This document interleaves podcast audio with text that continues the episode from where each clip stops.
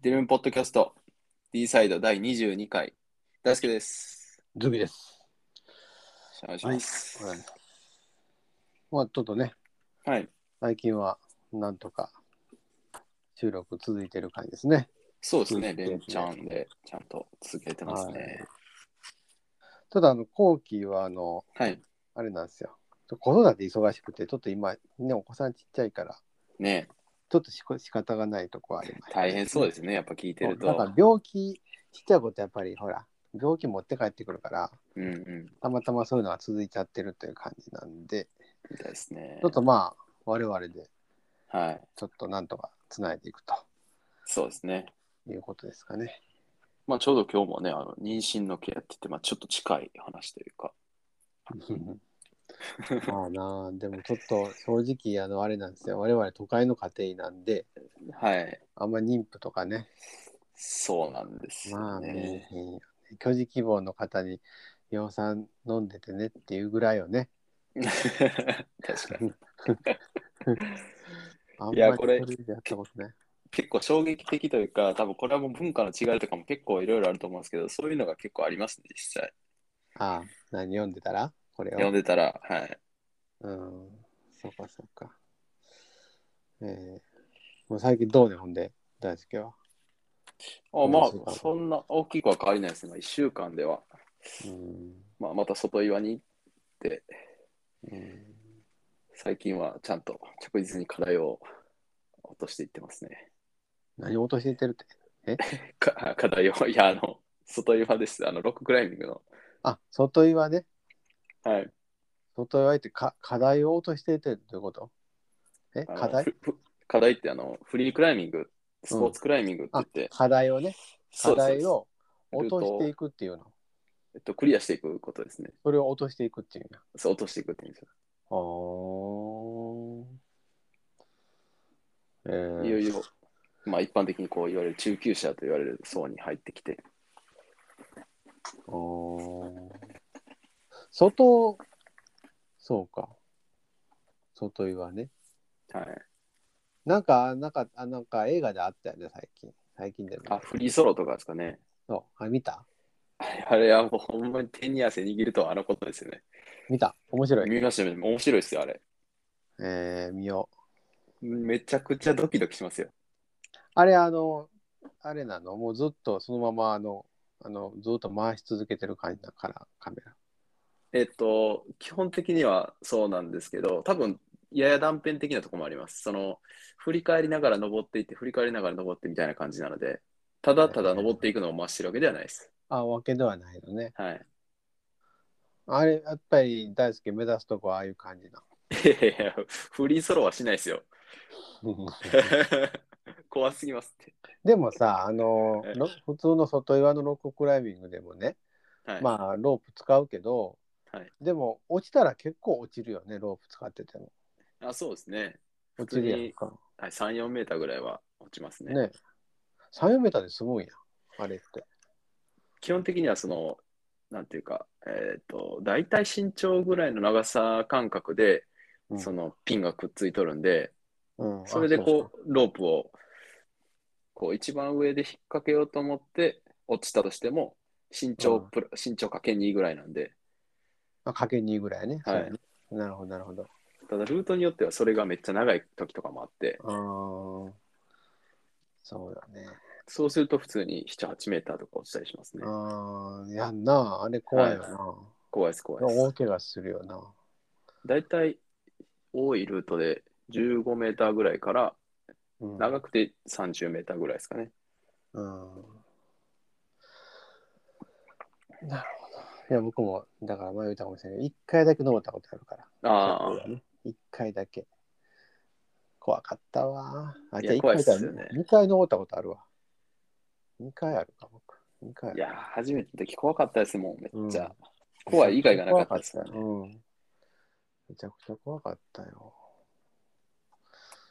ううん、よ、なあ先輩から、登ろう登ろうってよう言われて、あなんとなく話そらしてたけ ど、あ、嫌やったんですね。 2回、2回連れて行かれたな。怖かった。今、奥さんも一緒に行ってて。あ、本当。はい。へえ。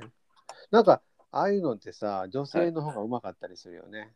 あ確かにそういうとこ部分はありますね。うん、なんか、筋力。僕、そうそう、昔、山岳部やった時に、どう後輩の女の子とかの方が、なんか、全然筋力とかないんやけど、僕と比べたら、そらな、うんうんなんか上手や。いや、そうですよね。そういうのあるよね、あれ。あります、あります。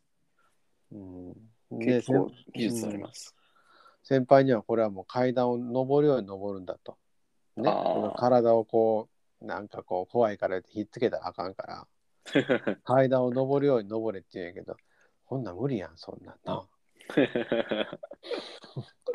そんなん言われたかってみたいなのありますよね。それ間違えてるあいや、そんなことない、そんなことないです。階え段上るように登るの。そ れは、どんな傾斜かとかにもよりますかね。まあそらそうや。はい。 あの、てき手前に傾斜になってるとことかは、さすがに階階段登るように登れるので、登られへん。そんなん手前に傾斜なってるとこも行けるん。登りますよ、登りますよ。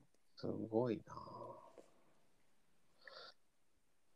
えーやっぱりそうやってる身からするとさ、あのオリンピックでほら、はい、だじゃない、あの、なんか、クライミング。はい。うん、ああいう人らやっぱすごい、いや、化け物ですよ、あんな人ら。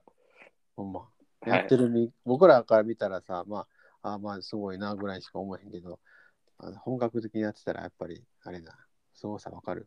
いや、すごいっすよ。僕らやってても、あそこまではよくわかんないレベルですね、もあ、分かれへんレベルなんやはいなんか、こう駆け上がるようにさ、ババババはい。ババっていうくやん。スピードですね、スピードクライミング。うん。あれはまあ特殊ですね。もう本当に短距離走というか、ああ、そうなんや。特に課題は変わらなくて、常にその同じ形なんですよね、もああルートがなるう。それをどんどんスピードを上げていくっていう競技なんで。ほどねうん家庭でクライミングやってるやつ、あ、でも、コウキ先生もやるもんね。まあ、前、ボルダリングね、してはりましたけうど、ん。コウキ先生もやるもんね。はい。まあまあ、僕もやろうかな。やりましょうよ。なんか僕、山梨行った時は、大きなね、クライミング施設があってね、あの、はい。あの、ほら、あの、山梨のなんだ、あの、いいとこ忘れた。清里やかな。がどっかの。はい。すごい綺麗なとこにあったわ。そこで見るえと行って。もう今思ったら贅沢やったわな。あんないいとこで山梨。ー、ああ、診いろい療ろあった外岩じゃなくても、普通のボルダリング施設だったらもう診療所の近くすぐ近くにありますけどね。ああ。あ、あ、こんなんあったっけありますあります。結構有名なところあるんですよ。有名っていうか、YouTube とかも出してるとこで。ええそうなのね。はい。すごいね。そこたまに行ってますけど。じゃあ、一回行くか。あ、ぜひぜひ。うんまあまあ、ちょっと。じゃゃあ、あ、なるか。本編そろそろ行きますか。いや、ちょっと、はい。じゃあ、お願いします。 あ、大丈夫です。えーっと、まあ今日はですね、第22回で、家族志向型の妊娠ケアというとこですね、家族が誕生して、誕生する前から、えーするにかけての過程のところですね。はい。はい、えーっと、まあ、セクション的にはこう、妊娠前とか、第1期があって、妊娠第2期があって、3期で分娩につながっていくみたいな、そういう話ですね。これな、僕はいら無理やな。 いや、もう本当わかんないです。見てないからな、妊婦。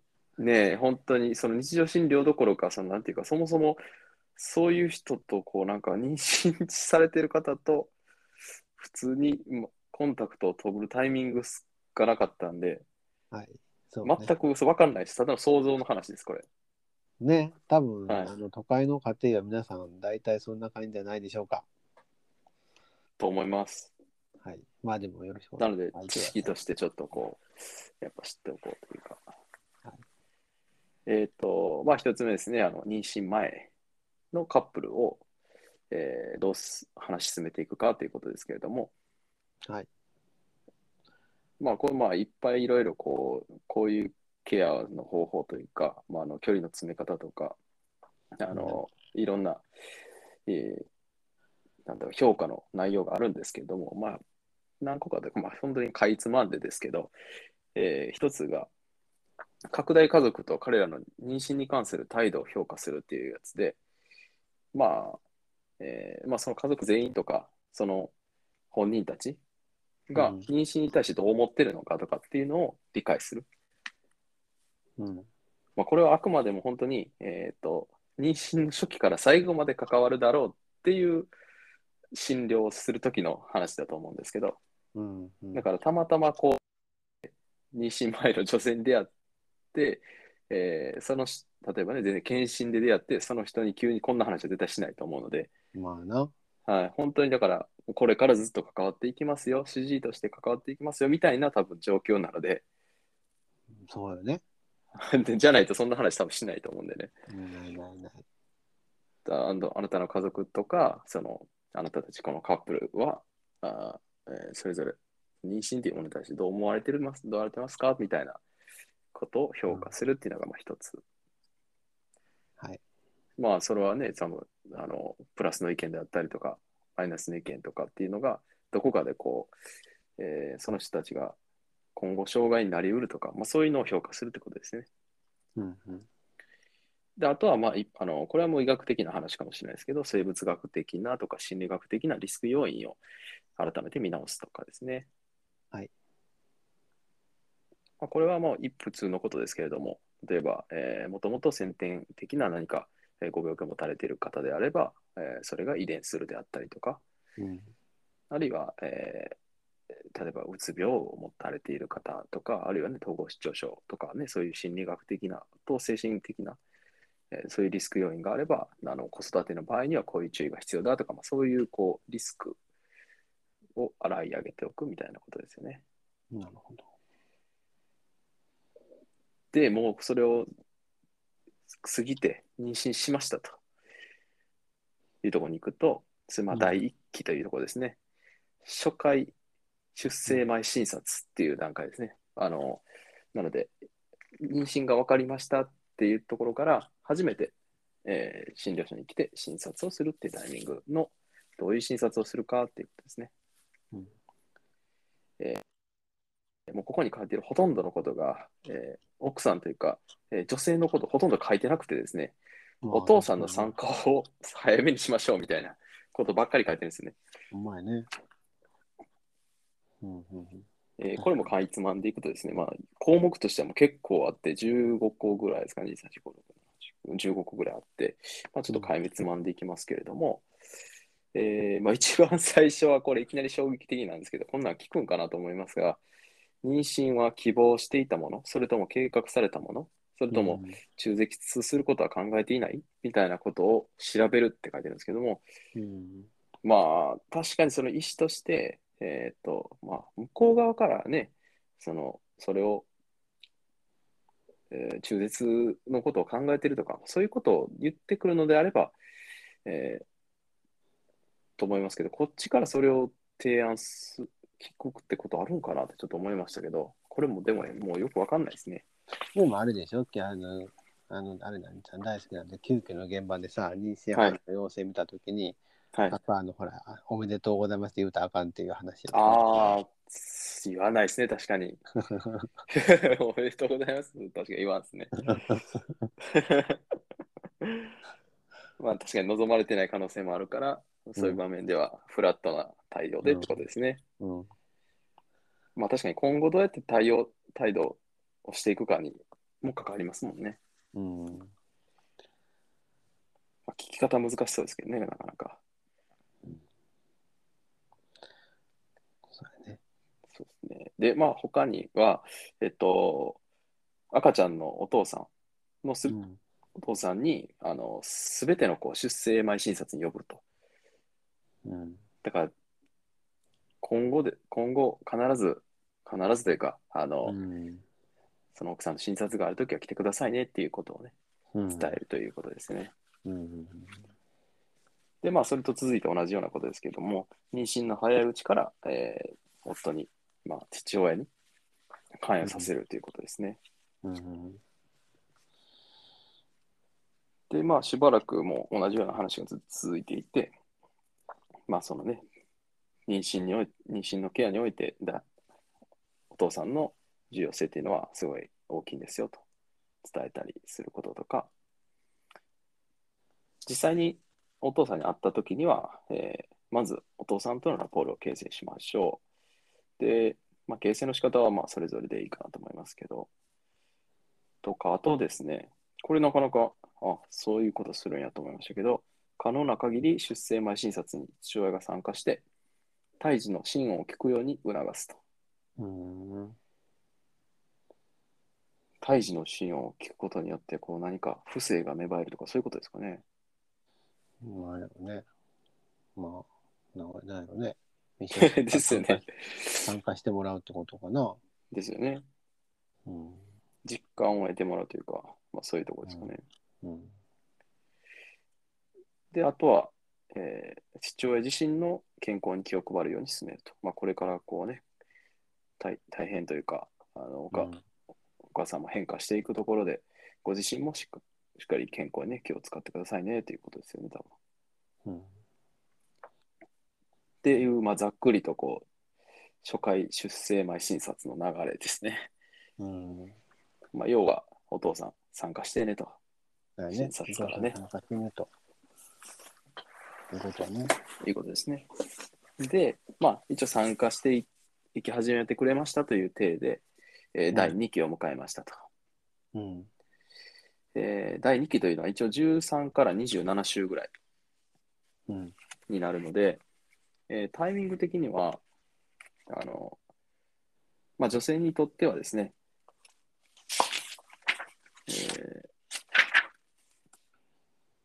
ーあ、タイミング的には女性にとっては、あの、身体的にも心理的にも、こう、調子が良くなってきて、流産の危険性もなくなってきて、妊娠が。がまあ成立したから、あのこうまあ、夫婦ともに子供を待つようになる、まあ、持つようになることをこう現実的に感じ始めるときっていう感じらしいですね。なるほど。うん。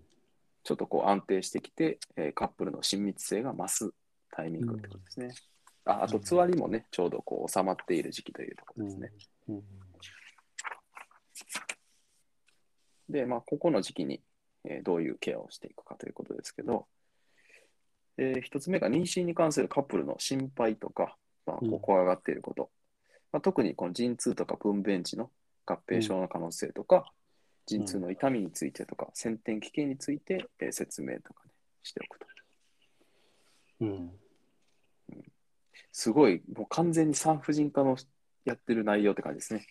なあ、僕、ふんふんって聞いてるしかないわ。もうこれ僕も言ってるしかないです。言ってるしかないですって、もう書いてることを言うしかないですよ。うんああ、ありますよねとかって、そんなんじゃないですかねうん。ああ、そうなんやと思いながら。 そうやなぁ。うん。先生、実際、どの段階でこう、し行かれました何なんをか診察とか、あこ自の分お子さん生まれるとき。はい、そうです、そうです。言ってへんな。あ、行ってないですかい一緒に行ったかな。うち結構入院したりしたから、あ、そうなんですね。うん。だから、それで一緒には見たりとかはしたけどね。ああ、うん。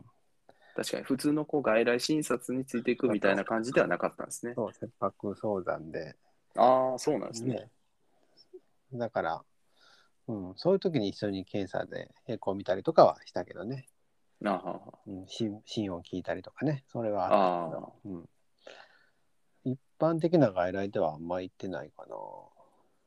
どの辺で実感するもんなんですかその、父親になったな、みたいな。いや、僕の場合はね、生まれてもあんまり実感できんかったよ。あ、そうなんですね。生まれてもあんまりまだ実感はできなかったな。お風呂入れ出してからかな。あ、そうなんですね。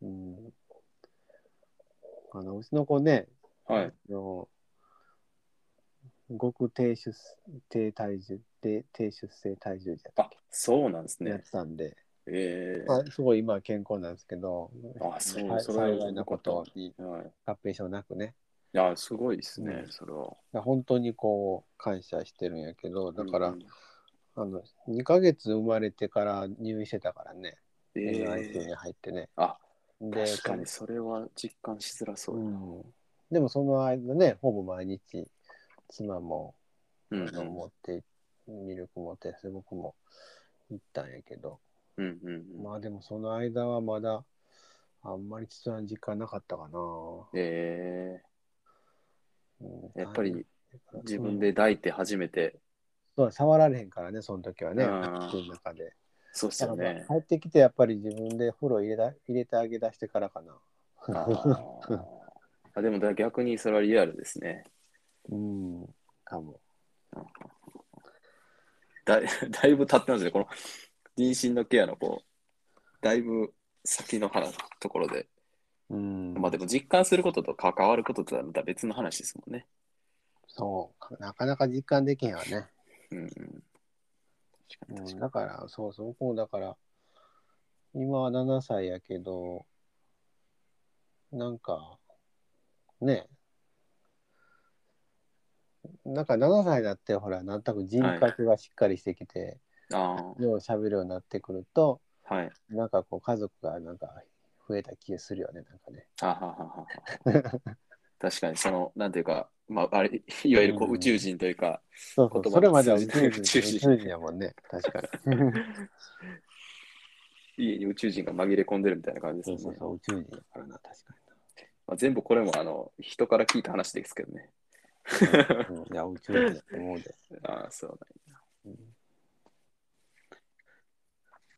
まあじゃあちょっと進めていきますけれども、はいはいえーっと、その2期の、えー第2期の安定時期には、まあ、特に大事な検査についてはカップル2人ともで活かせましょうっていうので、まあ、超音波検査とかね、まあ、そういった検査は、あのまあ、これもやっぱり、えー今後、自分も主体的に関わっていってもらうっていう、こう、父親に対しての、こう、なんていうか、実感を得てもらうみたいなことですかね。うんでまあそうだねうんそうですよね。で、大切な友人とか、あと家族を出生前診察に呼ぶっていうのもこの時期にしてもいいんじゃないっていう話らしくて、だから、うんね、おばあちゃん、おばあちゃんというか、その、えー本人のお母さんとかお父さんとかを呼ぶんかなって感じですけど、うんまあ、あとは大事な、えー友人とかもそういうのに呼んだりすると。で、あと他には、えー母乳栄養についてのこう相談っていうのを始めたりとか、えーまあ、そういうこう生まれてからの話っていうのを、えーちょ徐々に始めていくっていうことですね。あとこれなんかちょっといいなと思ったんですけど、えーこの第2期の間に2人で小さなこう休暇を取って2回目の新婚旅行を取るように進めるうんっていう、こう、なんていうか、あとこれがもう最後の2人きりですよみたいな時期ってこう、それを、えー再認識してもらうみたいなことですね、多分。なるほどあの家族サイクルの切り替わりのところやねそうです、そうです。確か安定してて、しかもうんこれが、まあ、最後の時期ですよと。になるほどねこういうこと言うてあげるってことねそうですね。あんまり自分で、なんていうか、あもうこれで最後やなっていうのを認識するのも、あ確かにあり得りますけど、言われないと分からないことっぽいですよね、これってなんか。そう家族サイクルなのなんていうのは自分ではあんまり認識ししないよね、ねえ、言われてみないと、そうですよね。うん、確かになあと、他が、えーっと、まあなんかそれと一緒に、えーお父さんに育児休暇をね、取るようにとかっていうのも進めてみると。うんあとは、妊娠について、他の子供にカップルが話したことを話そうと計画し、これは多分、えっと、自分にもし、えー複数の子供がもういる状態で、で、うん新しい子供が生まれるってなった時に、えーその子供たちに、えーあなたはお兄ちゃんになるのよみたいな、そういう、どういう話をするかってことですよね。うんとか、あとはその子たちがこう対抗したりするとか、まあ、そういったことが、えーじわじわとこう出てきうるので、えーそれに対してこう心配しているそのお父さんお母さんたちとをなんか助言できることがあればすると。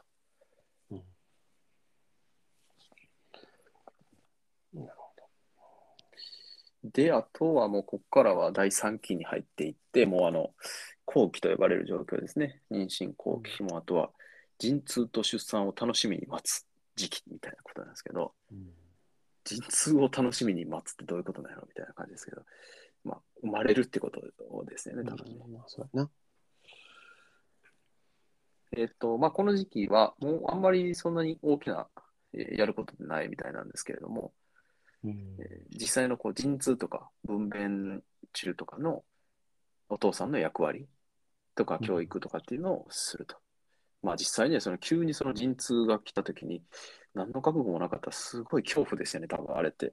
うんなんとなくこう、ね、 産婦人科のこう、ローテをしたから、えーお産の時のこう、陣痛の様子とかを見てましたけど、それを知らずにあれを見るとやっぱ、なんていうか、トラウマなレレベルのうんなんか感じはしちょっとしましたけどね。まあなあ、あんまりわかる、そうやね。見たことなかったらねえ。大丈夫かって思うよね。ね、怖いですよね。うん。うんなので、そういう、こう、まあ、えーおお母さんだけじゃなくて、お父さんにも、そういう、こういうことがあの起こっていきます。これでも普通のことなんだよとかっていうのを伝えたりとか、まあ、そういう時にね、冷静になって支えてあげてねとかも、そういう話をするんですかね。うん、なあ、産婦人科の研修の時は、はい。なんかいろいろ研修やったから、妊婦さんに申し訳ないことした気がするわ。 何したんですかいや、いろいろな、ここで言われへんようなことしたんだ。マジですか。うん。産後の処置とかね。研修まだかかるやん。ああ、確かに確かに。なあ。まあまあ、まあこんなん言ったら、世間の人たちが、確かに確そういかうとか思うから言わんとこ。に。うんうん。あとは、えーっと、まあ、これ、なんかちょっとこう、特殊な、えー文化背景とかっていうのも多分あると思うんですけど、うん。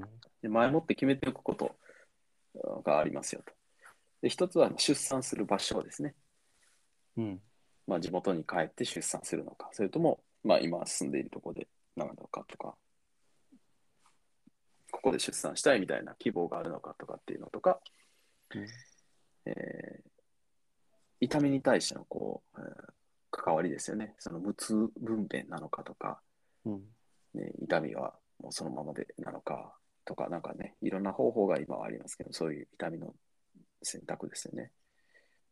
あとは栄養に関して母乳なのか、それとも、えーどういうふうにしていくのか、人工なのか。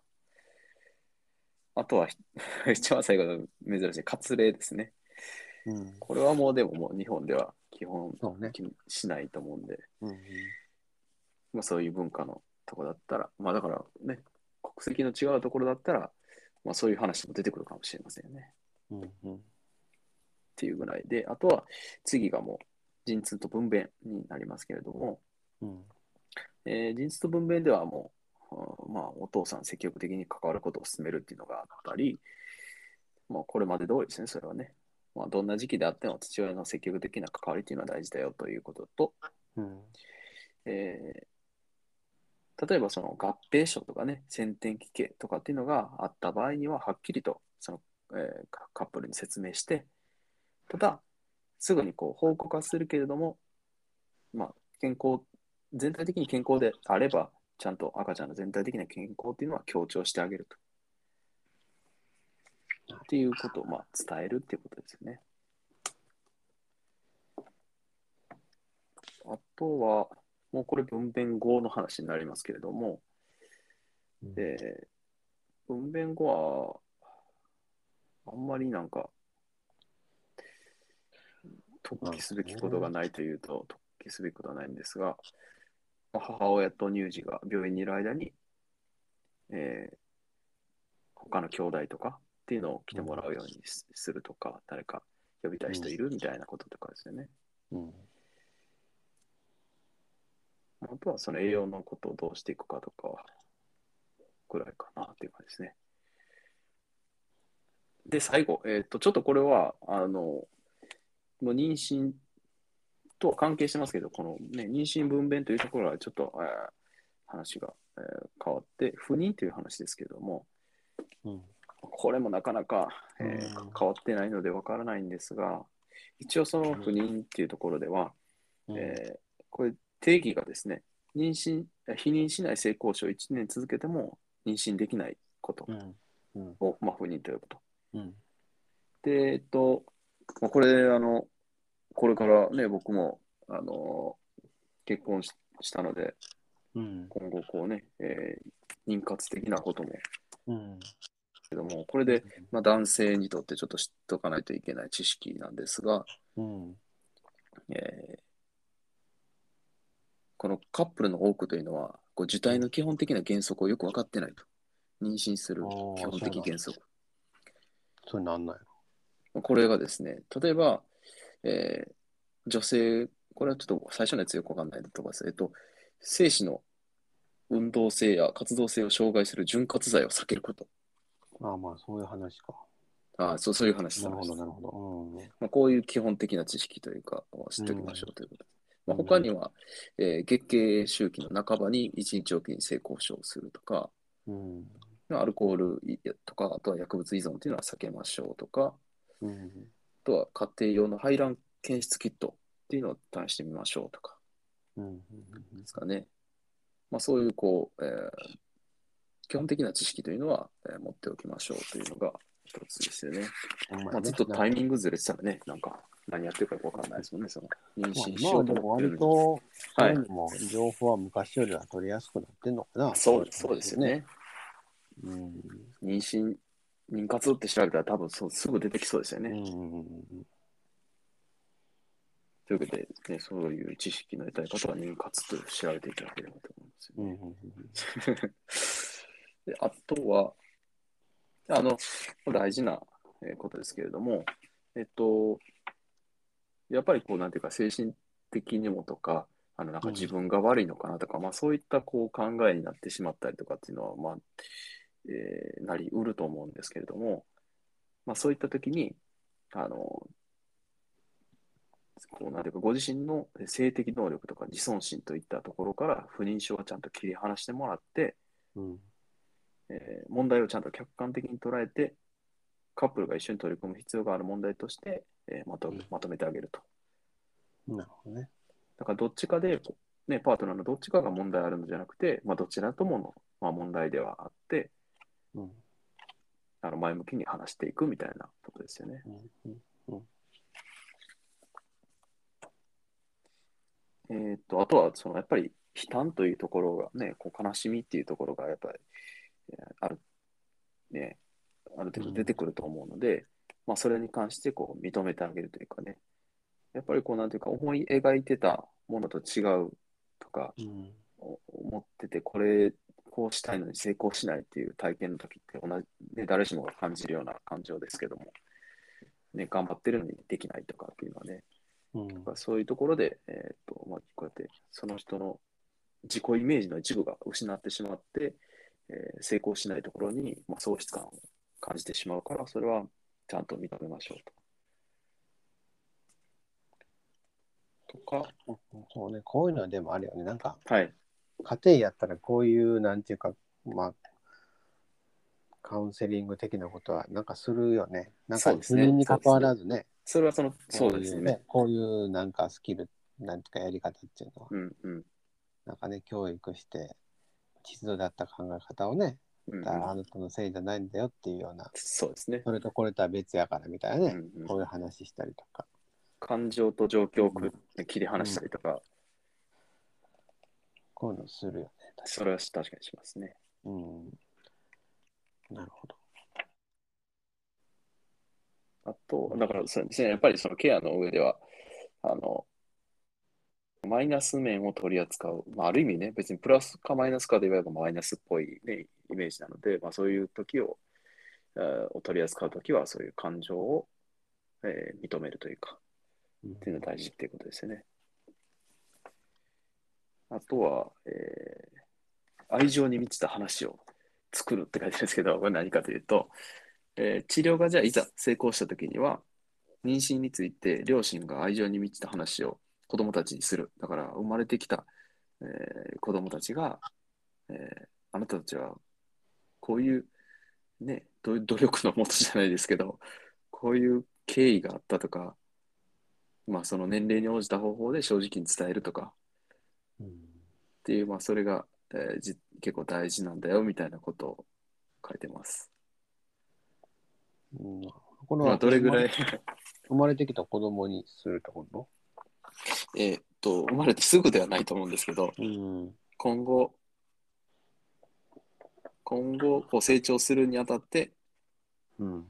まあ、こういうことがあったんだよということを伝えるってことですかね。なるほど。あなたはそれだけこう、あーなんていうか、大事な存在なんだよみたいなことを伝えるってことですかね。 なるほどね。家庭医大変やな。これ何回も何回か言ったけど、この言葉。家庭医大変やな。こ大変ですね。これ大変ですね。こまでせなあかんねんな。まあでもそうね、家庭医って本当にこう、なんやろか。なんかこう精神安定剤みたいな的なとこあるよね。今日先生のあの話しようと思って、うんで医者に聞いてもらって、はい。うん。ほんでちょっとこう落ち着いて帰るみたいなのあるもんね。いや、あります、ありやまっすて。るとね。そこでやっぱり僕らは、まあ、ただ単に聞くだけじゃなくて、やっぱりその人の健康のために有用な情報をこう入れてあげるっていう感じよね。うんうんうん。なんか、あるい、うんこうなんていうか、ざっくり言ってしまうと、なんか人生の、羅針盤まで言ったら言い過ぎですけど、そうそうそう。なんか、あるよね人生お悩み相談室とか、なんか、そうなんだ。だから僕らよりでも、僕とかも、まあ大輔もそうやるけど、ほとんどね、僕らよりも人生の先輩を扱うわけそうですねはい。だから僕らが別に何か言えるわけではないけどね。いや、そうなんですよ。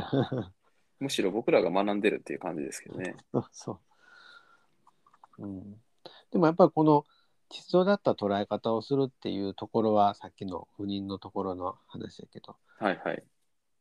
ここれよねやっぱりね対あ話そのうです中そうでですさ。いや、本当あそうのです。、こ交通整理してあげるといううんことがやっぱりね大体皆さんこれでちょっと落ち着くんじゃないですかね。いや、そうです、そうです。あの、本当に、うんうなんか、混乱してしまうんですね。多分、感情とん状況を。うん入り混じってらしてしまって、それで、で、整理がつかなくて、ああ、困ったみたいなことになってますよね。うんそこの整理っていうのは感情とか、ね、状況を整理するっていうのは、すごい大事ですよね。うんそうね。だからなんか、僕も最近、うんうん、なんかすごいむ昔から知ってる女性で、えー年年齢はおいくつかな ?50 代かな。女性がすごい、こう、久しぶりにちょっと、すごいしんどくなって、はい。しんどくなった時にう僕僕の僕とうちの看護師の顔が思い浮かんで電話して外来に来たんやけど、 なんかすごい仕事でしんどくなって、はいなんてすごい仕事できる人なんやけどねでもすごいそこの、まあ、言うちゃうとそこの医者がろくでもないみたいで医療事務なんやけどはい。なんかな物とか投げてくんねんって そうでした。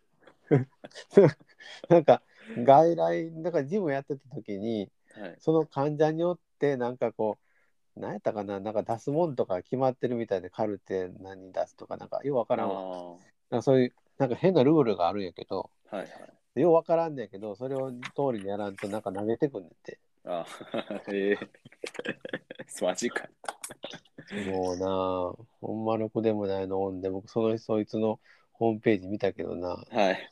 なんか地域医療とか言って笑顔で 書いてあるそんな絶対できへんねんこんなやつ絶対できないですね、そ れ。絶対できへん。で、それでな、その人は、すごいしんどくなって、喉も飯通らなくて、うんで、その人、ちょっとあの子育てで悩んでるところもあってさ、はいはい。で、そういうとことなんかつなげちゃって、私は本当にこうダメだみたいにああ。なっちゃって、しんどくなってきて、で、うちに来てさ、で、いろいろ看護師話聞いて、僕話聞いて、僕、その娘さんも知ってんのよ。はい。で、あの、や、そんなことない、そんな娘さん、あんな、こんな、こんなことも、こんなこともあったし、はい。あの、いい娘さんじゃない、みたいうんうん。なふうに言うたらさ、まあ、なまあ、泣きはるわけよ。ああ。で、なんかいろいろ、あの、なんか、なんて言い張ったかな。そう聞いてもらってよかったと。で、でね、その、あその、その日の、帰ったらね、ご飯食べれるようになってて。え で、え。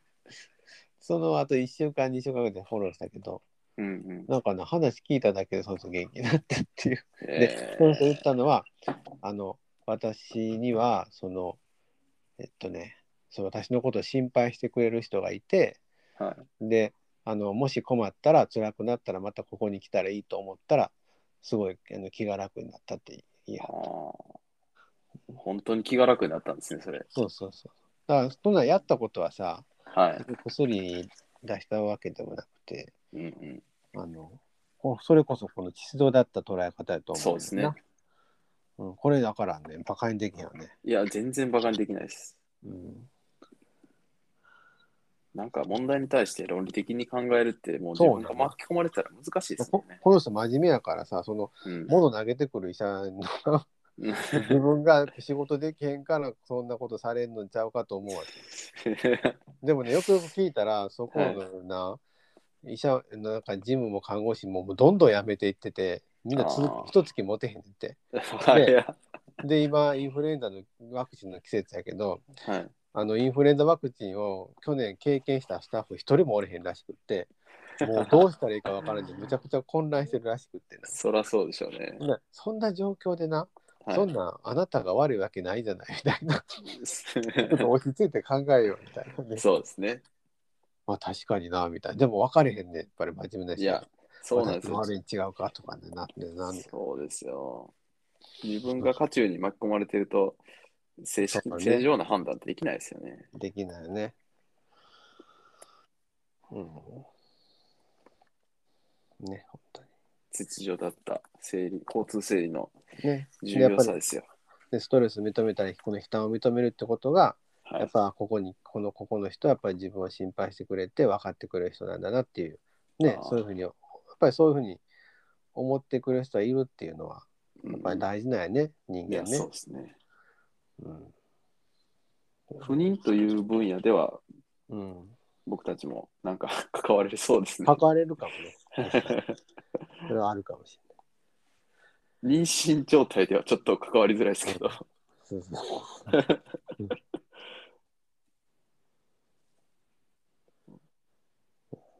まあ救急医療ぐらいですね、妊娠状態で関わってたのは。 うんまあバリバリ関わってたやろ。妊婦さんの腹痛はもう多かったですからね。妊婦さんの腹痛、妊婦の腹痛きたと、にだって若い女性見たら妊娠疑い妊って娠いう疑いと。もうそれはもう、もう心の中で唱えながら若い時やってたわ、救急。そうです ね、1年に2人ぐらいいましたね、でも。いたんで、僕もそのくらい、僕、あの某病院で、いや、社あ会いましたか。やっぱりいたよ、行っていたよ。うん。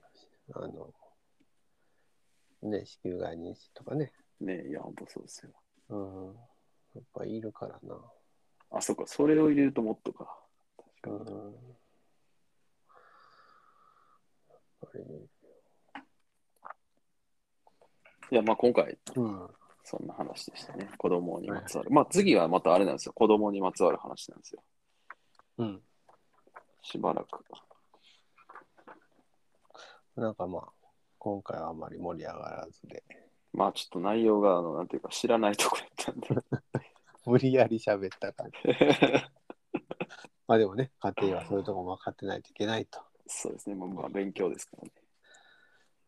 まあでも、人事バブ見るときもこういう知識があると、やっぱり話広がるからね。いや、そうです重ね。要、重要。どんな人でも話が広げれる。話広がるから重要。